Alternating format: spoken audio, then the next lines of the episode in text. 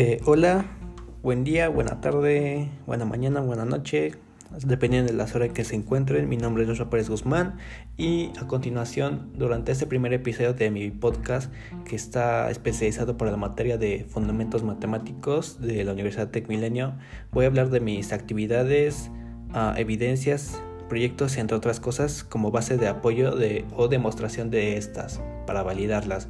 Y bueno, durante este primer episodio hoy voy a hablar sobre la demostración o explicación de mi evidencia 2, que está basado en pastelitos o conocidos como cupcakes. Así que muchas gracias.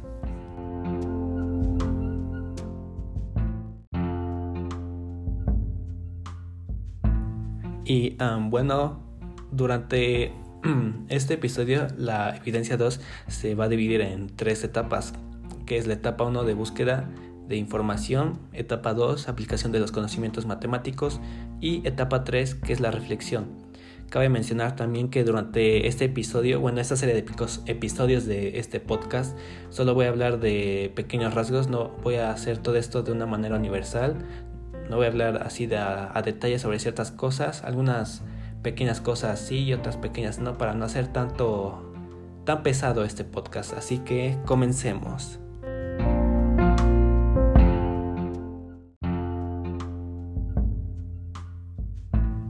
Y bueno, como ya había dicho brevemente, este episodio va a estar dividido en tres partes, que es parte 1, parte 2 y parte 3. Y ahorita voy a hablar de la primera parte, que es la búsqueda de información. Y bueno, se nos da brevemente un análisis, o más bien un panorama general de en el cual se nos plantea un problema en el cual nosotros somos unos vendedores de cupcakes y debemos de hacer un pedido de 25, pero nosotros en sí solo hacemos, por así decirlo, pedidos múltiplos de 12 por lo cual después se nos lanzan unas dos preguntas y también una búsqueda de información sobre materiales, la cual la primera es la A que dice ¿qué es el análisis marginal? Y bueno, esto es una forma de tomar ciertas decisiones en las que se pueden determinar si es posible conseguir ciertas ganancias, analizar las pérdidas de ingreso, fijación de precios, chequeo de costos, entre otras más. Y esto para tener una buena estructura organizacional del costo del producto. Y esto nos ayuda como una herramienta de apoyo para determinar si es más factible y checar si, bueno, más bien para checar las vías más factibles y buenas para que este producto siga creciendo y no tenga un declive. La segunda es la B, ¿para qué se utiliza el análisis marginal?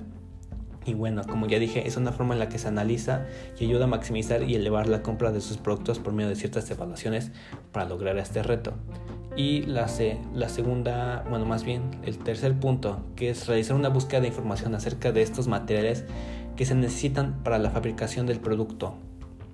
Y bueno, estos son los siguientes, a base de mi investigación, que es costo de moldes para cupcakes 90 pesos, costo de material para decoración 90 pesos en total, costo de papel para cupcakes 25 pesos, costo de plato o caja para decorar los cupcakes eh, como base de protección 17 pesos, costo de una caja para elaborar 24 pastelitos que sea de harina de pastel 60 pesos, costo de los ingredientes que se necesitan para preparar la harina de la caja 75 pesos, costos de mantequilla para repostería en forma de betún 45 pesos, costo de azúcar glass para el betún 25 pesos, costo de una barra de queso crema para el betún 20 pesos y costo de bote de vainilla para el betún 30 pesos.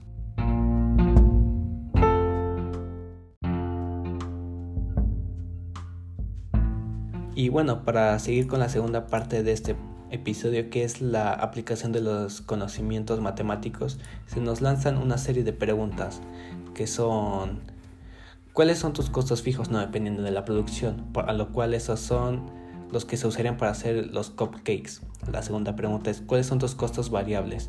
Y en estas serían los servicios domésticos como el agua, la luz, el gas, entre otras cosas.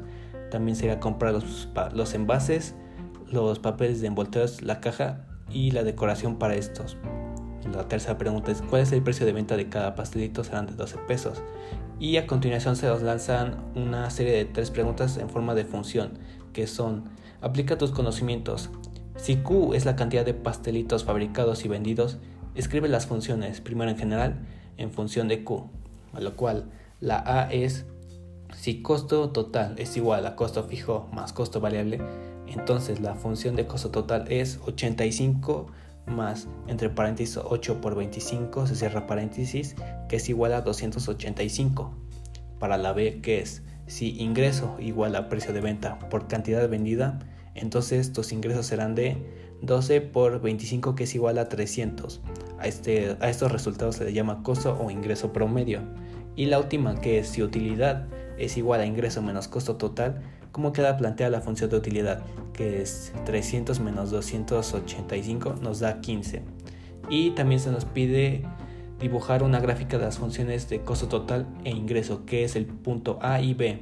Y bueno, a continuación yo la grafiqué y se nos lanza también otras dos series de preguntas y una como ya más de reflexión sobre conocimiento del tema. La primera es ¿en qué punto se cruzan las dos gráficas? Y eh, la respuesta es que no hay cruces ya que son exponenciales pero de diferente manera ya que varían por sus resultados así que no hay ningún cruce entre estas dos. Y la otra es recuerda que se le llama punto de equilibrio recuerda su significado y escríbelo. Y bueno, yo ya conocía un poco de este tema, no lo conocía como punto de equilibrio, sino más bien como punto cero. Y bueno, esta es una forma de medir las ganancias para no tener pérdidas, dando dando otra pauta para poder tener más ganancias y que sean más altas tomando en cuenta los costos fijos, cantidades de equilibrio, las ventas unitarias y costos variables.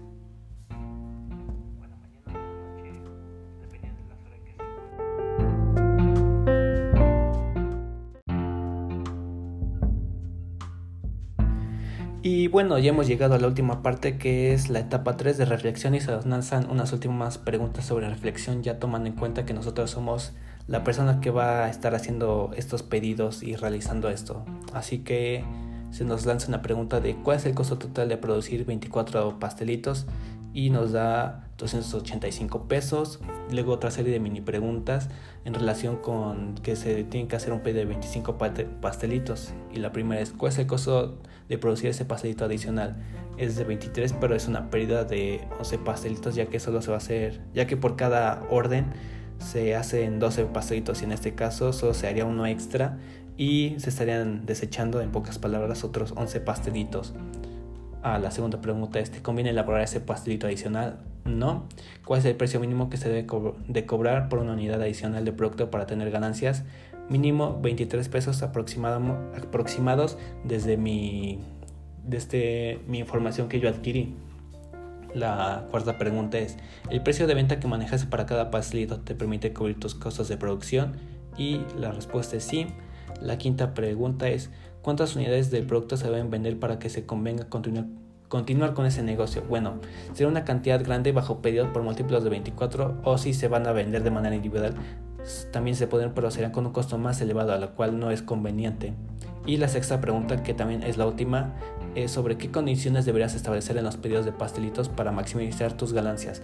Desde mi punto de vista, solo deben de ser cantidades de 24 pastelitos o más bien en pocas palabras también múltiplos de 12 para así tener una, una buena ganancia.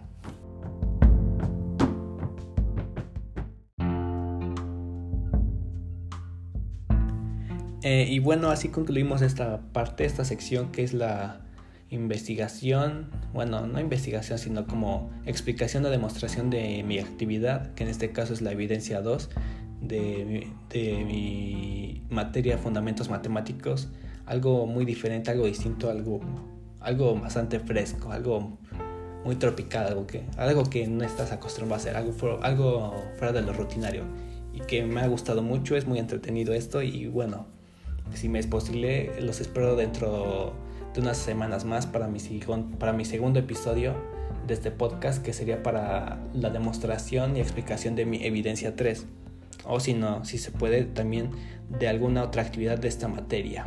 Y bueno, me despido ante ustedes, que soy Joshua Pérez Guzmán y espero estén teniendo una linda mañana, tarde o noche, dependiendo del horario que estén. Pues nada, espero estén teniendo un buen momento. Bye.